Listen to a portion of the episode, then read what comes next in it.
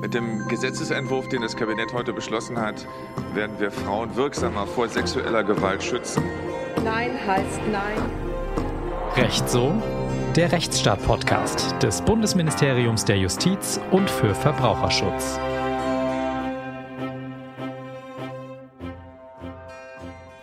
Und ein herzliches Willkommen bei Recht so.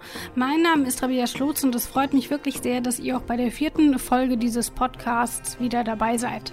Wie letztes Mal schon angekündigt, soll es heute um die Reform des Sexualstrafrechts gehen. Ich lehne mich da mal ein bisschen aus dem Fenster und behaupte, dass nur selten ein einzelner Satz eine Debatte so sehr prägt, wie es damals der Fall war. Nein heißt Nein. Der Satz ist so simpel, wie der Grundsatz sein sollte. Sexuelle Handlungen dürfen nicht vorgenommen werden, wenn eine der Beteiligten Nein sagt, sich wehrt oder anderweitig seinen Widerwillen äußert. Nun mögt ihr vielleicht denken, hm, war das nicht schon immer so? Tatsache aber ist, nein. Bis 2016 hat das Sexualstrafrecht vorausgesetzt, dass sich das Opfer zum Beispiel bei einer Vergewaltigung gegen ihren Angreifer wehren muss. Zum Beispiel, indem es versucht, ihn abzuwehren oder nach Hilfe ruft. Man ist davon ausgegangen, dass sexuelle Übergriffe immer unter Androhung von oder tatsächlicher Gewalt stattfinden würden. Dabei wurde lange Zeit übersehen, dass das eben nicht immer unbedingt der Fall sein muss und sich auch nicht jedes Opfer sexueller Gewalt auch wirklich wehren kann. Aus Angst, weil es körperlich einfach unterlegen ist oder vielleicht ja sogar bewusstlos. Durch Nein heißt Nein ist das nicht mehr unbedingt notwendig, also dieses körperliche Wehren. Jetzt reicht der erkennbare Widerwillen. Das ist juristisch auch gar nicht so leicht, dazu kommen wir noch. Grundsätzlich aber bedeutet das, dass sich Opfer nicht mehr aktiv, nicht mehr körperlich wehren müssen, wenn sie angegriffen werden. Den Ursprung hat diese Regelung in der Istanbul-Konvention, die eigentlich Übereinkommen des Europarats zur Verhütung und Bekämpfung von Gewalt gegen Frauen und häuslicher Gewalt heißt. Deutschland hat das Abkommen 2017 ratifiziert. Die Reform, die noch ein Jahr früher in Kraft getreten ist, wurde damals und heute als Meilenstein der Selbstbestimmung von Frauen gefeiert. Nicht nur, weil die Hürden hin zu Straftaten herabgesetzt wurden, sondern auch, weil einige neue Straftatbestände dazugekommen sind. Später im Podcast spreche ich mit der Strafrechtsanwältin Claudia Wüllrich, was das in der Praxis dann auch wirklich bedeutet. Hier aber fasst sie erst einmal die Änderungen durch die Sexualstrafrechtsreform grob zusammen. Also die wesentlichen Änderungen sind sicherlich die, dass ein, ja, ein zusätzlicher Abschnitt, ein zusätzlicher Absatz in diesen Paragraphen mit sexueller Nötigung und Vergewaltigung eingefügt wurde, der sogenannte sexuelle Übergriff äh, und natürlich äh, die sexuelle Belästigung in einem Extraparagraphen gefasst wurde vielleicht zu dem sexuellen Übergriff. Danach ähm, ist jetzt auch strafbar, wenn jemand gegen den erkennbaren Willen einer anderen Person handelt. Also es soll gewisserweise eine Nötigungshandlung, wie sie bis zur Reform stets erforderlich war, nicht mehr erforderlich sein. Gewisserweise ein Nötigungsdelikt ohne Nötigungshandlung wobei es schon etwas schwierig ist, jetzt zu definieren, erkennbarer Wille und das darüber hinwegsetzen und vielleicht zum Tatbestand der sexuellen Belästigung. Der ist ganz neu aufgenommen worden im Paragraph 184i. Danach ist jetzt eben äh, eine sexuelle Belästigung strafbar. Das heißt aber nur, wenn es zu einer körperlichen Berührung kommt. Es gab aber eben auch sehr viele kritische Stimmen und die gibt es auch immer noch. Die Reform ginge nicht weit genug, bringe nichts, sei überflüssig. Aber wie in vielen Dingen hieß es auch vor vier Jahren schon, warten wir mal ab und schauen, was passiert. Und was ist bis heute passiert, vier Jahre später? Darüber möchte ich heute mit zwei Frauen sprechen, die regelmäßig mit der Sexualstrafrechtsreform arbeiten.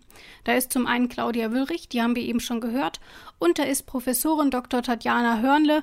Sie ist Direktorin am Max-Planck-Institut zur Erforschung von Kriminalität, Sicherheit und Recht in Freiburg. Und sie ist Honorarprofessorin an der Humboldt-Universität und sie war Teil der Reformkommission, die das BMJV beraten hat. Eines darf ich schon verraten, sie meint, dass die Reform durchaus nötig war. Alles andere hört aber einfach selbst. Zunächst sprechen wir darüber, was denn eigentlich mit jenen Frauen ist, die sich eben nicht wehren können. Ich sage Hallo, Frau Hörnle. Ja, hallo, Frau Schlotz. Frau Hörnle, eine der zentralen Änderungen in dieser Reform ist der erkennbare Widerwillen. Davor war es nötig, dass Frauen, ähm, häufig sind es ja Frauen, ähm, sich aktiv körperlich wehren müssen ähm, gegen zum Beispiel eine Vergewaltigung, aber auch eine sexuelle Belästigung, damit es dann als genau das zählt. Jetzt ist das nicht mehr so. Es reicht der erkennbare Widerwillen das heißt, wenn das Opfer mehrfach Nein sagt, Nein heißt Nein, ist hier das Stichwort, ähm, oder Hör auf sagt ähm, oder vielleicht auch weint. Aber was ist denn mit denen, die keinen solchen Willen zeigen können? Zum Beispiel, weil sie bewusstlos sind ähm, oder ja vielleicht auch betrunken in diese Richtung. Ähm, was ist mit denen? Diese Fälle sind ausdrücklich im Gesetz geregelt, in der neuen Regelung. Die Idee war ja, dass das Kernelement Nein heißt Nein in Absatz 1 des Paragraph 177 zum Ausdruck kommt. Und damit entsteht natürlich das von Ihnen angerissene Problem, was ist mit den Personen, die nicht Ablehnung äußern können in irgendeiner Form. Und dafür gibt es den 177 Absatz 2. Es ist, die Norm ist ja insgesamt eine relativ lange Norm mit sehr vielen unterschiedlichen Regeln, was in der Praxis manchmal auch kritisiert wird, weil es relativ umständlich ist. Aber der Hintergrund ist genau das, dass es eben ganz unterschiedliche Konstellationen gibt. Unter anderem die Konstellationen, in denen ein Nein nicht geäußert werden kann. Und da gibt es wiederum dann zwei unterschiedliche Varianten. Erstens die Variante, dass jemand gar nicht in der Lage ist, einen entgegenstehenden Willen zu bilden oder diesen Willen zu äußern. Das kann sein als Beispiel, wenn jemand schläft oder im Koma liegt oder bewusstlos ist. Und dann als zweites Beispiel die Situation, dass die Person zum Beispiel wegen Alkohol oder Drogen nur eingeschränkt in der Lage ist, einen Willen zu äußern oder zu bilden. Und auch dann ist das Verhalten strafbar, macht der Täter sich strafbar, wenn er nicht sichergestellt hat, dass die andere Person zugestimmt hat. Ich möchte aber noch auf ein zweites Beispiel eingehen, zum Beispiel, wenn einem Opfer weitreichende Konsequenzen angedroht werden. Also zum Beispiel, dass der Chef verlangt, ähm, dass die Angestellte mit ihm schläft ähm, und er ansonsten droht, dass sie ihren Job verliert, aber ohne Job kann sie ihre Kinder nicht ernähren und deswegen lässt sie den Sex zu, obwohl sie den nicht haben möchte. Was ist denn mit solchen Dingen? Ähm, wie ist das abgedeckt? Ist das da drin? Grundsätzlich ist es abgedeckt. Auch dafür gibt es eine Spezialnorm, wenn jemand eine Drohung äußert. Und auch das ist eine Neuerung des Gesetzes. Früher war das bezogen auf Drohungen mit erheblichen Verletzungen. Heute genügt jede Drohung unter anderem mit, wie Sie es eben angesprochen haben, erheblichen beruflichen Nachteilen. Diese Fälle sind nun als sexueller Übergriff strafbar. Solche Situationen sind allerdings immer schwer nachweisbar. Es gibt oft keine Zeugen und dann steht es eben Aussage gegen Aussage. Und das ist auch ein Grund dafür, dass Strafanzeigen eben häufig schon sehr früh eingestellt werden oder es am Ende gar nicht zu einem Urteil kommt, einfach weil überhaupt nicht beweisbar ist, was ist denn tatsächlich passiert. Lässt sich das irgendwie lösen, dass man die Straftatbestände, die es ja gibt, auch durch diese Reform ähm, dann durchsetzen kann? Gibt es dort irgendwie eine Lösung für diesen Konflikt? Die Antwort hier ist leider nein. Ich denke, wir sind uns einig, dass eine Kamera-Rundum-Überwachung aller Bürgerinnen und Bürger nicht wünschenswert wäre. Das bedeutet aber zwangsläufig, dass in vielen Fällen, in den meisten Fällen, das einzige Beweismittel die Aussage der Zeugin ist. Und das bedeutet für Polizei und Staatsanwaltschaft, dass sie diese Interaktion rekonstruieren müssen, ohne dass es weitere Beweismittel gibt. Und dann entsteht die Situation, dass Beschuldigte oft abstreiten die Tat aus verschiedenen Gründen wiederum, weil entweder, obwohl ihnen durchaus in der Situation klar war, dass sie Unrecht begehen, weil die Drohung, wegen eines Sexualdelikts verurteilt zu werden, natürlich aus Sicht der Beschuldigten eine, eine erhebliche Drohung ist. Auf der anderen Seite gibt es eben auch immer wieder Konstellationen, in denen Täter die Situation selber falsch eingeschätzt haben. Also das Vorsatzproblem spielt bei Sexualdelikten auch eine große Rolle. Dazu gibt es auch empirische Studien, dass Männer und Frauen sexualisierte Kontexte oft unterschiedlich einschätzen. Also es ist nicht immer nur eine Schutzbehauptung des Angeschuldigten zu sagen, ich habe die Situation aber so wahrgenommen, dass die andere Person einverstanden war. Es kann eine echte Fehleinschätzung sein. Und diese typischen Konstellationen, in denen Sie zwei widersprechende Aussagen haben, von denen Polizei und Staatsanwaltschaft nicht wissen können, welches die richtige Aussage ist. Sie müssen beide Aussagen bewerten und dann bei dieser Beweissituation geht es nicht anders, als die Aussage gegen Aussagekonstellation versuchen aufzulösen, indem jeweils überprüft wird, ist die Aussage konsistent, hat die Zeugin eine stimmige Geschichte erzählt. Wie soll es denn anders gehen? Lassen Sie uns über die Strafen sprechen, die mit solchen Verbrechen ja sehr eng verknüpft sind. Unser Justizsystem beruht nicht auf Rache, auch wenn das manche vielleicht so empfinden möchten. Ähm, aber Rache ist nicht Sinn und Zweck von Strafen. Warum also gibt es überhaupt Bewährungsstrafen oder auch Haftstrafen, ähm, gerade vielleicht auch im Kontext von Sexualstraftaten? Wichtig ist natürlich die Botschaft, die in der Verurteilung als solche steckt. Denn dadurch wird nochmal bekräftigt, dass das, was im Gesetz steht, tatsächlich auch ernst genommen wird. Sie brauchen natürlich einen bestimmten Prozentsatz an Verurteilungen. Eine Norm, die niemals angewandt würde, wäre natürlich eine leere Norm. Also die Tatsache, dass es zu einer Verurteilung kommt, ist wichtig. Und auch die Frage des Wieviels ist wichtig, weil darin auch eine symbolische Botschaft steckt, nämlich die äh, Einschätzung, wie groß ist das konkrete Unrecht. Und bei der Frage, was sind die sogenannten Strafzumessungsfaktoren, Faktoren, was bewerten wir als mildernd, was bewerten wir, was, was bewerten Gerichte als strafschärfend. Auch darin stecken wichtige Aussagen über akzeptables äh, Verhalten in der Gesellschaft. Das heißt also, diese, wenn, wenn Sie Strafen als symbolisch bezeichnen, dann klingt es oft abschätzig im Sinne von, naja, weitgehend irrelevant. Aber das ist nicht so. Also die Bekräftigung des Unrechts durch eine Strafe und die Frage, wie viel wird bestraft, hat eine für die Gesellschaft wichtige Aussage. Spielt denn die Höhe der Strafe eine Rolle? Also gerade bei Sexualdelikten wird ja immer wieder gefordert, dass es härtere Strafen geben soll. Da werden Vergleiche gezogen, ohne irgendwie in die Urteilsbegründung geschaut zu haben. Ähm, kann man da sagen, höhere Strafen sind denn da tatsächlich besser?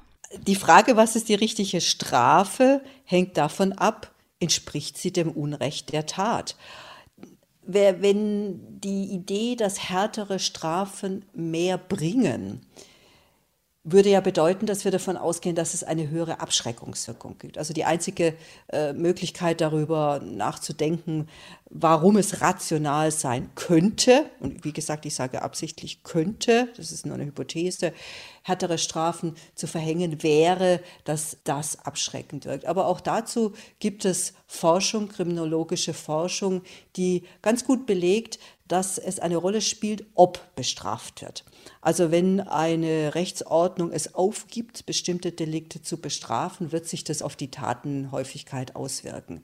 Die Frage, wie viel bestraft wird, hat dagegen für die Entscheidungen einzelner Täter praktisch keine Bedeutung. Natürlich gibt es auch hier bestimmte Grenzwerte. Wenn es nur um Bagatellen ging, wenn also die schwersten Vergewaltigungen nur mit einer Verwarnung bestraft würden, hätte das vermutlich auch ähm, Auswirkungen auf die Häufigkeit von Straftaten. Aber wenn eine bestimmte Ernsthaftigkeit der Bestrafung in der öffentlichen Wahrnehmung feststeht, dann kommt es auf die feineren Unterschiede, ob nur ein paar Monate mehr oder auch ein paar Jahre mehr verhängt werden, für die konkreten Täter nicht an. Gilt das denn dann auch schon für die Strafverfolgung allein? Wir haben ja schon darüber gesprochen, dass es eben gerade bei Sexualstraftaten schwierig ist, sie auch zu beweisen, weil es eben Aussage gegen Aussage steht und es oft auch keine dritten Zeugen gibt. Also hilft da auch schon die Strafverfolgung? Können wir sagen, wir können die Straftat zwar nicht beweisen, nehmen diesen Vorwurf aber durchaus ernst?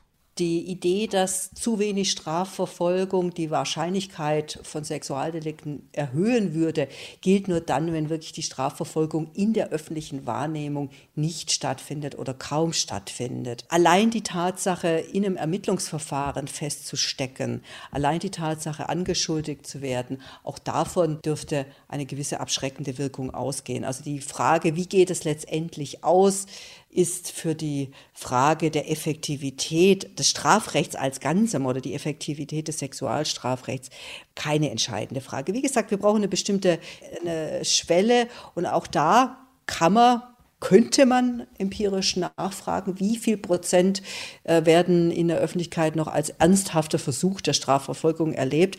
Wenn nur, nur nach 0,001 Prozent aller Sexualdelikte überhaupt zu einem Strafverfahren führen würden, dann wäre es vielleicht als nicht mehr relevant anzusehen. Aber so sind die Zahlen in Deutschland nicht, dass die, der Eindruck entstehen würde, das Sexualstrafrecht spielt in der Praxis überhaupt keine Rolle. Ich möchte noch kurz bei dem Aspekt der Strafverfolgung bleiben, mir bei einem etwas anderen Aspekt anschauen. Ein Grund, warum Frauen Vergewaltigung oder auch sexuelle Belästigung oft überhaupt gar nicht erst anzeigen, ist ja, dass sie sich dann auch häufig so Fragen anhören müssen wie, was hatten sie denn an oder haben sie das nicht vielleicht auch provoziert? Konnte die Reform da vielleicht auch ein bisschen mehr Bewusstsein dafür schaffen, dass Frauen eben nicht schuld daran sind, äh, wenn ihnen so etwas widerfährt? Also kann diese Reform irgendetwas gegen dieses Victim Blaming tun? Vielleicht auch gerade in den Behörden? Die Reform wird man in dem Zusammenhang nur als ein Teil einer größeren gesellschaftlichen Entwicklung sehen müssen. Die Idee, dass es bestimmte Verhaltensweisen von Frauen gibt, wie eben Kleidung etc., ähm, Schulzuweisung, die, die die Straftatenwahrscheinlichkeit oder die tatsächlich kausal werden für die Begehung einer Sexualstraf, gehört in den Bereich dessen, was man als Mythen über Sexualdelikte bezeichnet. Und auch dazu gibt es Daten, dass die Akzeptanz in der Bevölkerung solcher äh, Stereotypen über das Verhalten von Frauen und Männern insgesamt abnimmt. Und das schlägt sich natürlich auch auf die Annahmen zugrunde, die sie in Strafverfolgungsbehörden finden. Also ich bin da relativ optimistisch, dass die gesellschaftliche Entwicklung in den letzten zwei, drei Jahrzehnten da auch sich weiter fortsetzen wird und diese groben Stereotypen über Mitschuld der Frauen, äh, weil man Alkohol trinkt in der Öffentlichkeit etc., dass solche ähm, Formen der Vorurteile auch weiter abnehmen würden. Wenn wir mal bei der Kleidung bleiben, wir haben ja auch so Stichworte wie Upskirting oder auch Downblousing, also dass Frauen unter die Kleidung fotografiert wird, also unter den Rock oder in den Ausschnitt rein. Das war bei der Reform 2016 nicht dabei. Das ist erst dieses Jahr dann dazugekommen oder ist jetzt in Planung. Ähm, war das denn vorher erlaubt, dass ich Frauen einfach unter den Rock fotografiere oder wie war das geklärt? Ja, diese geplante Reform, die ja demnächst kommen wird, ist eine interessante Ausweitung des Konzept sexueller Selbstbestimmung. Traditionell war das Sexualstrafrecht auf Körperkontakte bezogen. Und man muss, glaube ich, auch nach wie vor oder kann nach wie vor ähm, feststellen, dass der direkte Zugriff auf den Körper, also Sexualkontakt durch Körperkontakt, auch die gewichtigere, die noch deutlich unangenehmere Form, die noch stärker rechte verletzende Form der Sexualdelikte ist. Und es ist erst ein vergleichsweise neuer Trend zu erkennen, dass auch andere Formen der des Zugriffs auf den körperlichen Intimbereich, auf die sexuelle Selbstbestimmung möglich sind. Aber dazu hat natürlich auch die technische Entwicklung ganz entscheidend beigetragen. Das war vor wenigen Jahrzehnten überhaupt kein Thema, weil es ja erst die kleinen, hochleistungsfähigen Kameras ermöglichen, solche Aufnahmen herzustellen. Das heißt, es ist normal im Bereich der technischen Entwicklungen, dass das Strafgesetz dem hinterherhinkt und irgendwann der Unmut darüber, dass es nicht strafbar ist, so weit wächst, wie in dem Fall auch durch konkrete zivilgesellschaftliche Initiative, dass dann der Gesetzgeber aktiv wird. Das lässt sich nicht ganz vermeiden, dass das Strafgesetz in diesen Bereichen nicht ganz auf dem neuesten Stand ist. Aber ich sage, es lässt sich nicht ganz vermeiden. Ich möchte an dieser Stelle nochmal ein Plädoyer loswerden, das deutsche Sexualstrafrecht ist ein unangenehmer Flickenteppich. Es fehlt an einer wirklich systematischen großen Reform. Seit Jahrzehnten wird immer auf einen konkreten Anlass, auf eine konkrete Initiative reagiert, indem ganz punktuell ein neues kleines Gesetz, dann typischerweise eben mit so einer ABCD etc. Nummer eingefügt wird, anstatt wirklich mal unabhängig von solchen konkreten Vorfällen systematisch darüber nachzudenken, was an nicht körperlichen Eingriffen in den Intimbereich strafbar wäre. Und es ist man muss allerdings auch sagen, es ist nicht ganz einfach, solche Tatbestände präzise zu erfassen, ohne zu viel zu erfassen. Sie können natürlich ganz allgemein ein Verbot ins Gesetz schreiben. Es ist verboten, andere Personen in der Öffentlichkeit zu fotografieren. Das wäre offensichtlich zu weit gehen. Und es genau zu erfassen, was äh, äh erfasst den Intimbereich und was nicht, ist alles andere als einfach. Es ist wirklich schwierig, das ganz präzise zu erfassen. Nur die sozialen Situationen, wo wirklich sexuelle Selbstbestimmung gefährdet oder verletzt wird und nicht normale soziale Kontakte zu erfassen. Und es geht ja nicht nur darum, dass die Fotos so schnell gemacht werden können, weil eben jeder ein Smartphone dabei hat. Das war vor einigen Jahrzehnten ja auch nicht so. Aber diese Fotos werden ja auch blitzschnell geteilt in Chatgruppen mit Freunden oder auf Social Media oder in irgendwelchen Foren. Was bedeutet das denn für das Sexualstrafrecht, dass solche Taten eben ja zum einen sehr viel schneller passieren können überhaupt, aber eben auch nochmal eine ganz andere Reichweite haben als früher? Ja, das Problem haben Sie richtig benannt. Es bedeutet natürlich, dass die Möglichkeit, ähm, die Intimsphäre und die sexuelle Selbstbestimmung anderer Menschen zu verletzen, sehr weit dadurch ähm, ausgeweitet werden. Digitalisierung wirkt sich in verschiedenen Bereichen aus. Bei Sexualdelikten gegen Kinder geht es um die Vorbereitung solcher Delikte, also die Kontaktaufnahme mit Personen. Kinder, aber auch Jugendliche, wenn es um pornografische Abbildungen geht, in denen Jugendliche abgebildet sind. In all diesen Fällen eröffnet die Anonymität im Internet die Möglichkeit, Kontakte zu knüpfen, die im realen Leben so nicht zu knüpfen wären. Denn das typische Muster ist natürlich, dass der spätere Täter seine Identität verschleiert, sich selbst als Jugendlicher oder als Kind ausgibt. All dies funktioniert in der Anonymität der digitalen Welt. Das zweite Wichtige ist dann, nachdem entsprechende Bilder hergestellt wurden, die Möglichkeit, das einem gewaltigen Personenkreis, einem unbeschränkten Personenkreis zugänglich zu machen und dadurch natürlich auch die Verletzung der äh, Menschenwürde zum Teil, die Verletzung der Persönlichkeitssphäre zu multiplizieren in einer Art und Weise, die früher mit Videokassetten oder Fotos niemals möglich gewesen wäre. Also es bedeutet andere Dimensionen der Beeinträchtigung. Und es bedeutet gleichzeitig für das Strafrecht wiederum auch das Problem des Hinterherlaufens, das Problem, dass immer wieder neue Verteilungsmöglichkeiten es schwierig machen, das abstrakt vorausschauend alles zu erfassen. Das sagt Professorin Dr. Tatjana Hörnle. Vielen Dank für das Gespräch. Gerne, vielen Dank. Die Reform ist gut, das Strafrecht kann aber auch gar nicht alles regeln. Das sehen wir auch beim erkennbaren Widerwillen. Was also fällt darunter? Nun, das reine innerliche Empfinden reicht nicht, darauf konnte man sich weitestgehend einigen. Also einfach zu denken, nein, ich will das nicht, ohne das zu kommunizieren, das würde nicht darunter fallen. Die Kommunikation muss darüber hinaus auch eindeutig sein. Ein Kopfschütteln zum Beispiel oder auch das wiederholte oder versuchte Wegschieben des Angreifers. Dass aber auch Situationen, in denen das vielleicht nicht möglich ist, abgedeckt sind, haben wir auch schon von Frau Hörnle gehört. So viel also zur Theorie.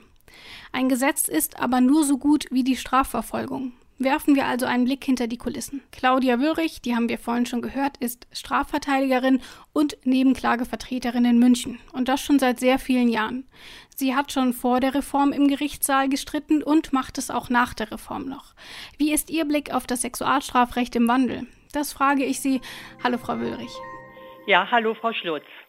Frau Wöhrig, durch diese Reform des Sexualstrafrechts sind Verhaltensweisen, die vorher nicht strafbar waren, nun strafbar. Das haben wir auch schon in diesem Podcast gehört. Wie wirkt sich das denn auf Ihre Arbeit aus? Hat sie sich dadurch verändert? Wir haben gerade im Sexualstrafrecht, wenn ich, ich allein an die, ich sag mal, letzten 10, 15 Jahre denke, immer wieder Erneuerungen gehabt, immer wieder auch äh, neue Varianten in den Tatbeständen.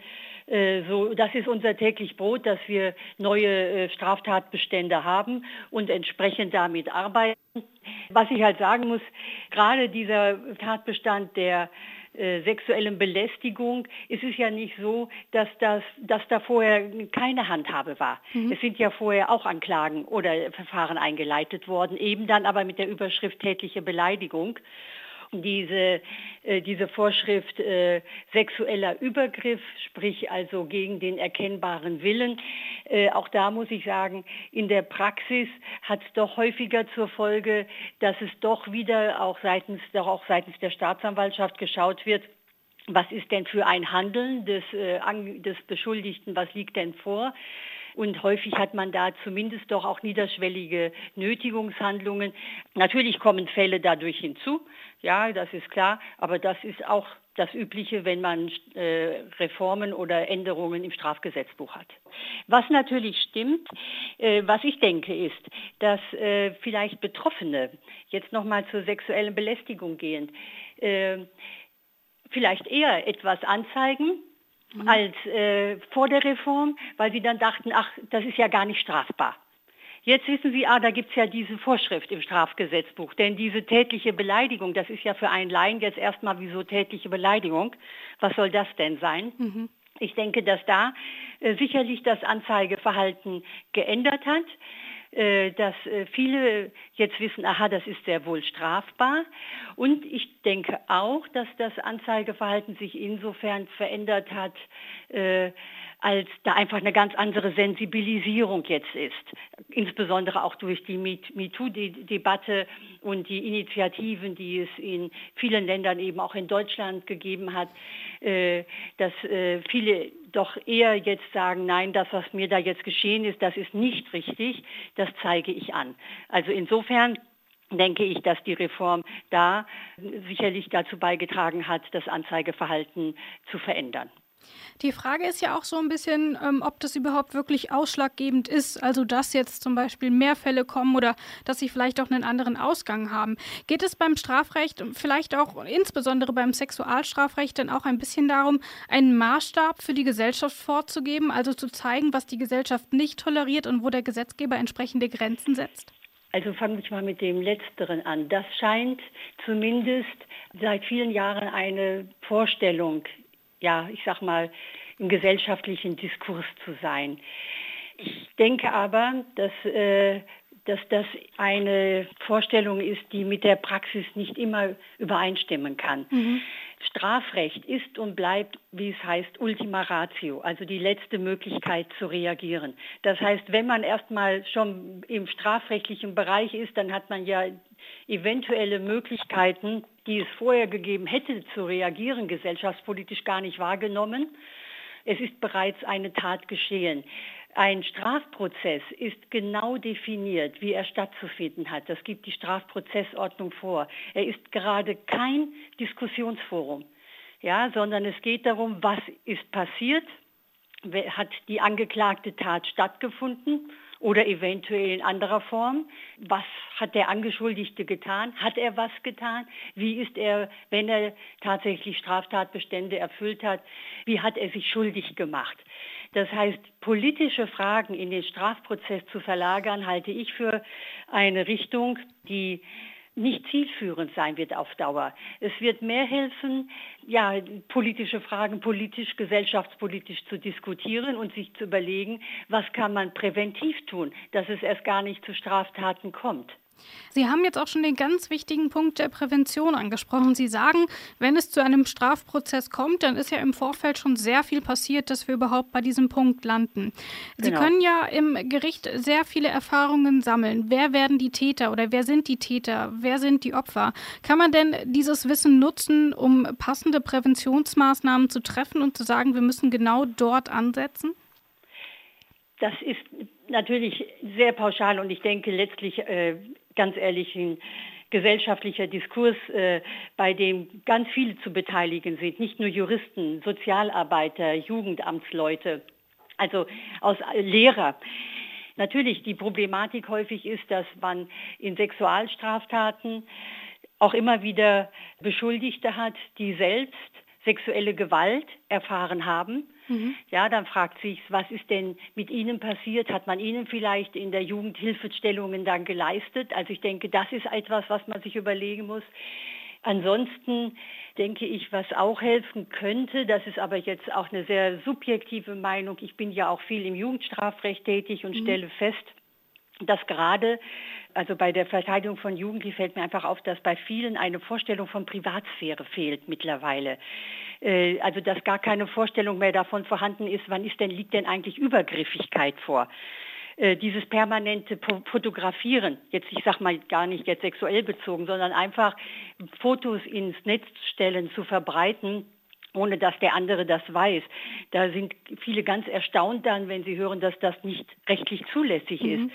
Und wenn ich dann auch mitbekomme, was äh, Jugendliche heutzutage an Pornografie anschauen und dann auch offenbar es immer wieder welche gibt, die denken, das kann man, das ist ja eins zu eins übertragbar auf unseren Alltag, äh, wäre es vielleicht ein Präventivansatz, in die Schulen zu gehen, vielleicht einmal wirklich auch Sexualstrafrecht zu, äh, mal einen Nachmittag zu lehren, Persönlichkeitsrechte und dergleichen. Ähm, also da ist sicherlich ein Ansatzpunkt, dass man sagt, wir fangen bei den jungen Menschen an, dass da gar nicht erst so diese Problematik entsteht. Aber wie gesagt, letztlich alles nur offene Diskussionen mit Beteiligung aller möglich, möglichen Stellen. Nur eins kann ich Ihnen schon sagen. Ich meine, ich bin jetzt seit über 30 Jahren im Strafrecht tätig, überwiegend eben als Strafverteidigerin. Die Vorstellung, dass bei noch höheren Strafrahmen, noch weiter gefassten Strafrahmen Straftaten nicht mehr erfolgen, äh, das ist eher eine Vorstellung, die mit der Realität nichts zu tun hat dann wären mittlerweile viele Straftaten gäbe es gar nicht mehr, weil man sagen würde, ja okay, die Leute gehen doch lange ins Gefängnis oder sie müssen doch merken, dass da Strafen kommen. Das hat tatsächlich wohl noch nie jemanden abgeschreckt. Hm. Sie bieten uns ja als praktizierende Rechtsanwältin ganz interessante Einblicke in den Praxisalltag dann, ähm, auch wie sich diese Sexualstrafrechtsreform auswirkt. Ich möchte mit Ihnen über einen Punkt sprechen, über den ich während meiner Recherche gestolpert bin, nämlich über den Satz, ähm, eine Reform oder ein Gesetz ist immer nur so gut, wie dann auch tatsächlich die Justiz dazu, also eben auch natürlich die Gerichte. Nun ist es ja aber so, dass ähm, ein Problem, das der Gesetzgeber nicht lösen kann, ist, dass viele dieser Prozesse sehr lange dauern, was natürlich sowohl für Täter als auch insbesondere für die Opfer nochmal eine starke Belastung ist. Wie ist da Ihre Erfahrung? Kann man dort irgendwie in der Juristerei an den Gerichten irgendwie gegensteuern, um diese belastenden Verfahren in irgendeiner Form zeitlich zu begrenzen? Ich würde das jetzt so pauschal nicht unterstreichen, dass gerade äh, Verfahren in Sexualstraftaten besonders lang dauern. Mhm. Äh, grundsätzlich ist es aber ein Problem, dass Verfahren immer länger dauern. Das ist eine Belastung für alle Beteiligten. Ein Beschuldigter, der sich unter, in Untersuchungshaft befindet und nach einem Jahr immer noch keinen Prozess hatte, der ist irgendwann mit seinen Nerven auch am Ende. Mhm und oder natürlich eine Geschädigte, ein Geschädigter, der äh, sich sagt, meine Güte nochmal, das kann doch nicht sein, ich will, wann ist das denn endlich zu Ende? Also das ist so ein Verfahren, das ist im Grunde genommen wie eine schwarze Gewitterwolke über jemandem, immer wieder diese Sorge, wann, wann geht das Gewitter los? Natürlich, ich sag mal so, was man, was ich jetzt persönlich sehe, ist, dass äh, in den letzten 10, 15 Jahren halt viel zu viele Stellen gestrichen worden ja, und zwar bei Polizei, Staatsanwaltschaft und Gerichten. Mhm. Es ist einfach äh, an Personal gespart worden. Und wenn dann die Verfahren schon im Ermittlungsverfahren Probleme haben, wirklich angemessen schnell betrieben zu werden, so ist es dann eben auch bei Gericht. Ja, also ich denke, man könnte sicherlich an der Dauer etwas ändern, dass es schneller geht, wenn an die, in, auch in den Strafjustizbehörden äh, und bei Gericht die Stellen wieder äh, aufgestockt würden. Und ansonsten muss man natürlich auch einsehen, diese Verfahren im Sexualstrafrecht haben schon im Vergleich jetzt zu anderen Verfahren eine gewisse Besonderheit, weil meistens nur zwei Personen beteiligt sind. Mhm. Und äh, sprich, da ist jemand, äh, der sagt, das ist geschehen, hat die Anzeige erstattet und der andere sagt dann vielleicht, nein, das ist nicht geschehen. So eine typische Aussage gegen Aussagekonstellation. Und da ist natürlich sehr genau zu überprüfen, und das gibt nun mal der Rechtsstaat vor, mhm.